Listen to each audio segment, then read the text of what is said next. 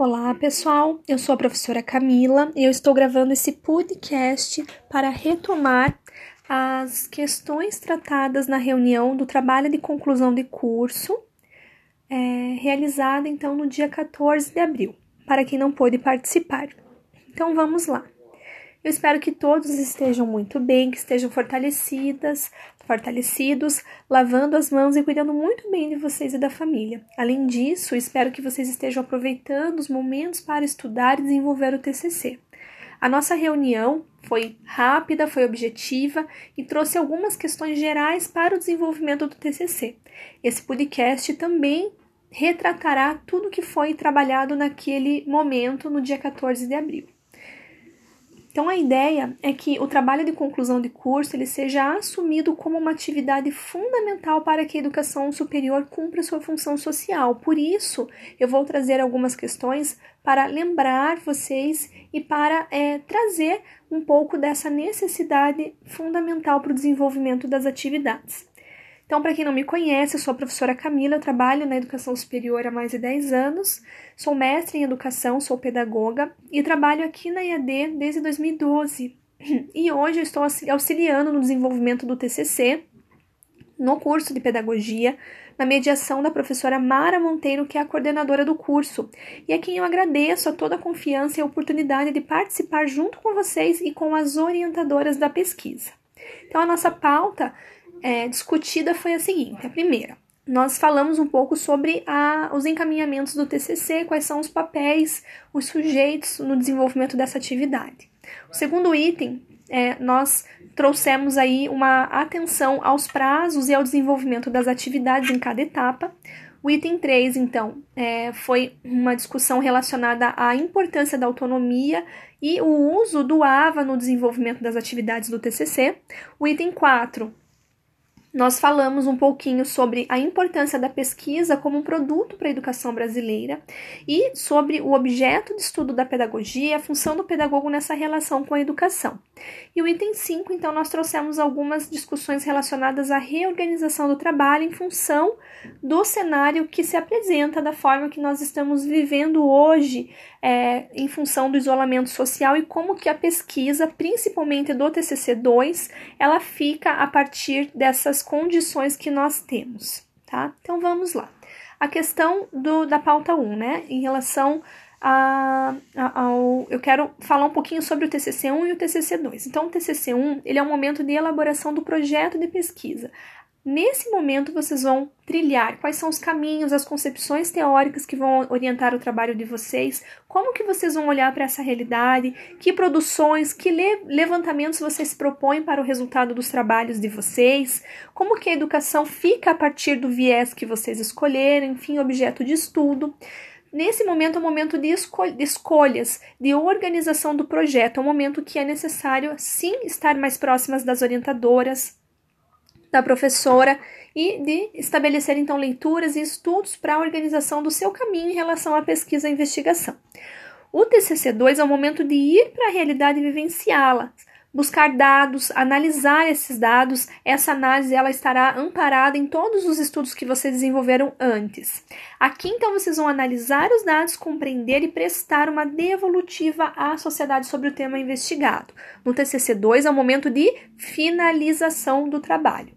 Então, o TCC é o resultado de um trabalho de quatro anos de estudos. Aí vocês vão me perguntar, professora, mas eu comecei o semestre, o TCC 1 no semestre passado, mas todas as reflexões, todos os estudos, o conhecimento que vocês produziram ao longo de todo esse processo, ele culmina também aqui no TCC, tá?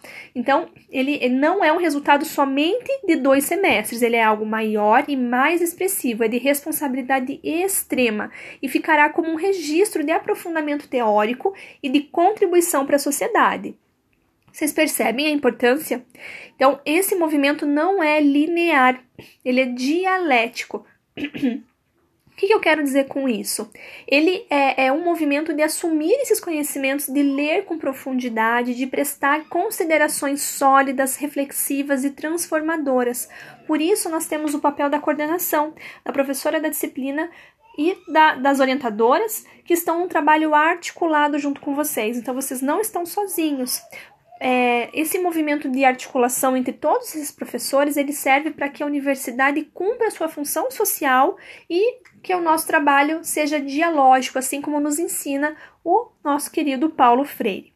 Então, nós temos o papel da professora Mara Monteiro, que é a coordenadora do curso e a responsável mediadora de todo o processo. Ela acompanha assidualmente a pesquisa de vocês, por mais que vocês não percebam, ela está acompanhando os indicadores, os diálogos, os prazos, todas as questões relacionadas ao desenvolvimento da pesquisa, ela está presente e, acompanhando, e ela responde aos indicadores acadêmicos junto à reitoria do, nosso centro universitário OPET. Eu sou a professora da disciplina e auxilio, então, as professoras orientadoras, organizo editais, é, trabalho com a organização do trabalho pedagógico, situações extraordinárias, declarações, cumprimento de regimento, enfim, várias atividades mais estruturais ao longo dessa atividade. Aí tem o papel das orientadoras, que elas acompanham o TCC, os textos, enfim, elas estão em diálogo com vocês, com os grupos, e vocês desenvolvem a pesquisa a partir de toda essa mediação. Aí nós temos a reitoria do Centro Universitário OPET, que responde junto ao MEC é, os indicadores, os resultados dessas pesquisas. Nós temos todo esse movimento, todas essas pessoas vinculadas ao desenvolvimento da pesquisa, como um produto, como um resultado do, da participação, do envolvimento de vocês ao longo do curso.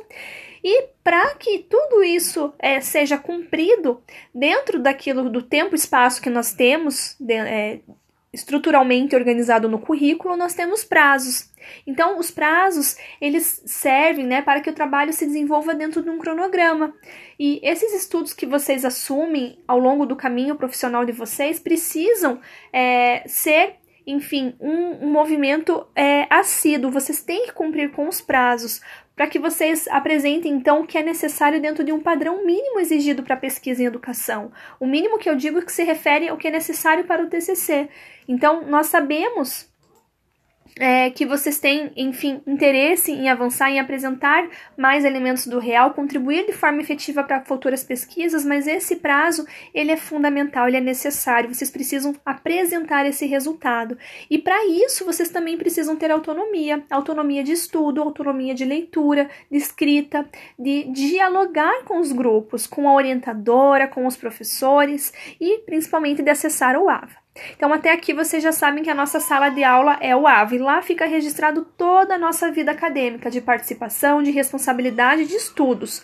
Lá nós temos a nossa mediação junto à professora orientadora, que é a orientadora de vocês que já foi apresentado lá no edital. Então, com a orientadora, vocês precisam dialogar constantemente. Nós temos o chat específico para cada orientadora que fica lá na aba da apresentação. Lá embaixo tem o nome da orientadora. Lá ela tá colocando, elas estão colocando atividades, propostas, o texto de vocês, então vocês precisam conversar por ali. Além disso, nós temos é, é, é bem importante olhar o fórum de notícias, que eu vou colocando algumas informações relacionadas ao desenvolvimento da, do, do, do, do TCC em função do nosso cenário. Então, lá tem todas as atividades, todas as propostas, é, enfim, é, atuais em relação ao desenvolvimento. Tá? Então, quando nós falamos de autonomia, é bem importante nós lembrarmos do nosso querido Paulo Freire, que ele é um teórico fundamental para a compreensão da educação e eu vou ler um, uma, uma citação que ele traz, que ele fala sobre, falam, né, a partir da fala dele, sobre a autonomia. Então, é o seguinte, Paulo Freire propõe uma pedagogia da autonomia na medida em que sua proposta está fundamentada na ética, no respeito, dignidade e a própria autonomia do educando. Optamos por usar a expressão educação para autonomia com o objetivo de enfatizar que a autonomia deve ser conquistada, construída a partir das decisões das vivências da própria liberdade.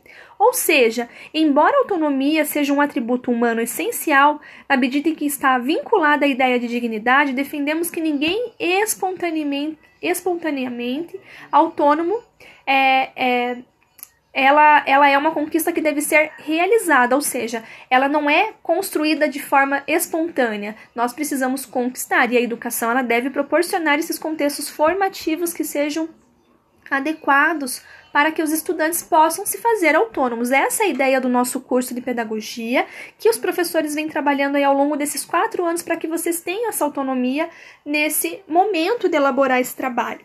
Então, a temática da autonomia que ganhou centralidade nos pensadores e na educação moderna ganha em Paulo Freire um sentido sociopolítico-pedagógico. Autonomia é a condição sócio-histórica de um povo ou pessoa que tenha se libertado, se emancipado das opressões que restringem ou anulam sua liberdade de determinação. E conquistar a própria autonomia implica, para Paulo Freire, em libertação das estruturas opressoras, a libertação a que não chegarão por acaso, mas pela praxis da sua busca, pelo conhecimento e reconhecimento das necessidades de lutar por ela.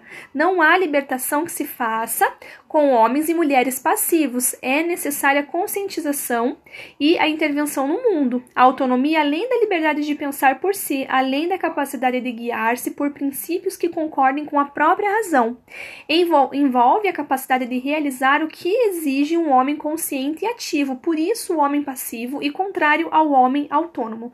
Então, Paulo Freire nos ensina a importância de uma educação libertadora no sentido que nós devemos constantemente construí-la como forma de conscientização e intervenção no mundo.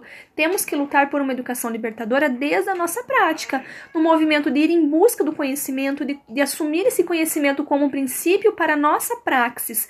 Praxis Lembrando, né, teoria e prática social de como somos e estamos no mundo. Então, acessar o AVA, se comprometer com a pesquisa, dialogar com a orientadora, produzir reflexões coerentes são princípios fundamentais para o exercício dessa autonomia que nós estamos falando. Eu sei que nós estamos nesse princípio libertador, como nos ensina Paulo Freire, e vocês demonstram isso. Então, a pesquisa ela nos permite essa atividade educativa e libertadora, ainda mais a pesquisa em educação, que tem autonomia como princípio desde uma leitura freiriana e progressista no campo da pedagogia crítica, e comprometida político-pedagogicamente, se é que nós podemos falar dessa forma, que não existe essa palavra, mas com o mundo justo e solidário. Então, a educação é esse campo de compromisso com um mundo melhor para as pessoas e por isso nossa profissão nos permite uma contribuição efetiva na vida das pessoas e, em consequência, na transformação da sociedade. E a pesquisa está aí, nesse movimento. Quando nós falamos sobre a pesquisa, ciência, o nosso papel, nossa relação, é, nós estamos falando no nosso curso, nós estamos falando do curso de pedagogia. Eu trago uma citação aqui também da Aranha, que ela fala o seguinte, né, em relação ao pedagogo e em relação à sua função social. O pedagogo, cientista que é, investigará de maneira metódica e rigorosa o modo pelo qual se instauram e se processam essas práticas educativas e, para tanto, não recusa a parceria das ciências auxiliares da educação. Mas não só pedagogo também deverá propor modos de transformação dessas práticas, ou seja, a ciência pedagógica não visa apenas a pesquisar e conhecer a realidade educativa, mas agir sobre ela, fecundando-a e transformando-a. Então, é, eu comentei com vocês tudo isso para lembrar da importância de assumirmos esse lugar de pedagogos, de cientistas, de termos a educação próxima é, dentro das concepções teóricas que nós temos, que nós lemos, para a construção das nossas pesquisas, tá? Por fim, né, já comentei, o TCC terá adequações metodológicas para o desenvolvimento dos dados em função do cumprimento das medidas sanitárias e é, o TCC 2 só, tá? Tendo em vista que o nosso cenário ele exige é, esse isolamento, nós não podemos ir a campo, então nós não temos essa autorização para o desenvolvimento da pesquisa empírica em campo. Então, cada orientadora vai fazer a mediação do levantamento de dados de vocês, que será diferente em função de cada pesquisa, de cada, é, enfim, a cada atividade que vocês vão é, elaborar aí, a, cada tema, cada objeto de estudo que vocês elaboram ao longo da pesquisa de vocês, tá? É, então, algumas questões só para retomar muito específicas que eu já comentei na nossa reunião, na nossa live também. É, é bem importante que vocês confiem na orientadora de vocês. A orientação é uma relação recíproca, precisa ir e vir. Não pode só a orientadora mandar o trabalho, vocês esperarem um prazo e mandarem. É importante ter esse momento, a, a orientadora ter essa segurança que vocês estão acompanhando desenvolvendo, o desenvolvimento do trabalho. É, postem os trabalhos, nós temos aí resultados que tem gente que ainda não postou o trabalho. Não confie só no seu colega para postar o trabalho. Entre no AVA, acesse essas informações. É, em relação ao desenvolvimento da pesquisa de vocês, cuidem com os objetivos. Olhem as, as apostilas de vocês lá no AVA, tem todas as apostilas, retomem os estudos lá. A professora orienta de forma muito minuciosa todo o desenvolvimento dessa atividade, tá? É bem importante é, estar é, com esses estudos em dia para a elaboração da pesquisa dentro de um rigor metodológico que é necessário para o desenvolvimento dessa investigação, que é bem importante, tá? Nós temos aí é, o Antônio é, Joaquim Severino que apresenta uma, uma relação ele anuncia a pesquisa como um resultado do desenvolvimento do trabalho, é, como produto para a sociedade de algo novo. Ou seja, a, ao longo dos quatro anos vocês estão assumindo todos os conhecimentos já produzidos. Na hora da elaboração do TCC, vocês lerão essa realidade e vão apresentar algo novo. Vejam a importância disso é uma contribuição não somente para as, conquistar um diploma, mas uma contribuição para a sociedade. É bem importante vocês entenderem isso, tá? Que é por isso que essa pesquisa precisa estar aí nesse constante movimento de reflexões de vocês aí e em diálogo com a orientadora. Outra questão que eu não falei na live, mas depois nós organizamos um grupo no WhatsApp que é um grupo mais informativo. Então lá nós colocamos, é, nós abrimos a possibilidade de vocês estarem mais próximos caso o AVA tenha alguma instabilidade devido a todo esse é, movimento que tem é, utilizado esses recursos e acabam deixando uma, uma certa instabilidade coletiva né, no Brasil inteiro aí pra, para os acessos no período noturno, que é o período que nós fazemos nossas atividades online. Tá? Então, nós temos aí o WhatsApp para facilitar as nossas relações. Se vocês precisarem de alguma ajuda, contem comigo, estarei disponível ali no AVA, que é a nossa sala de aula virtual e que é o nosso canal é, padrão de diálogo. É, nós temos mais um espaço, mas aqui é o padrão que é o AVA, tá bom? Um grande abraço, até a próxima!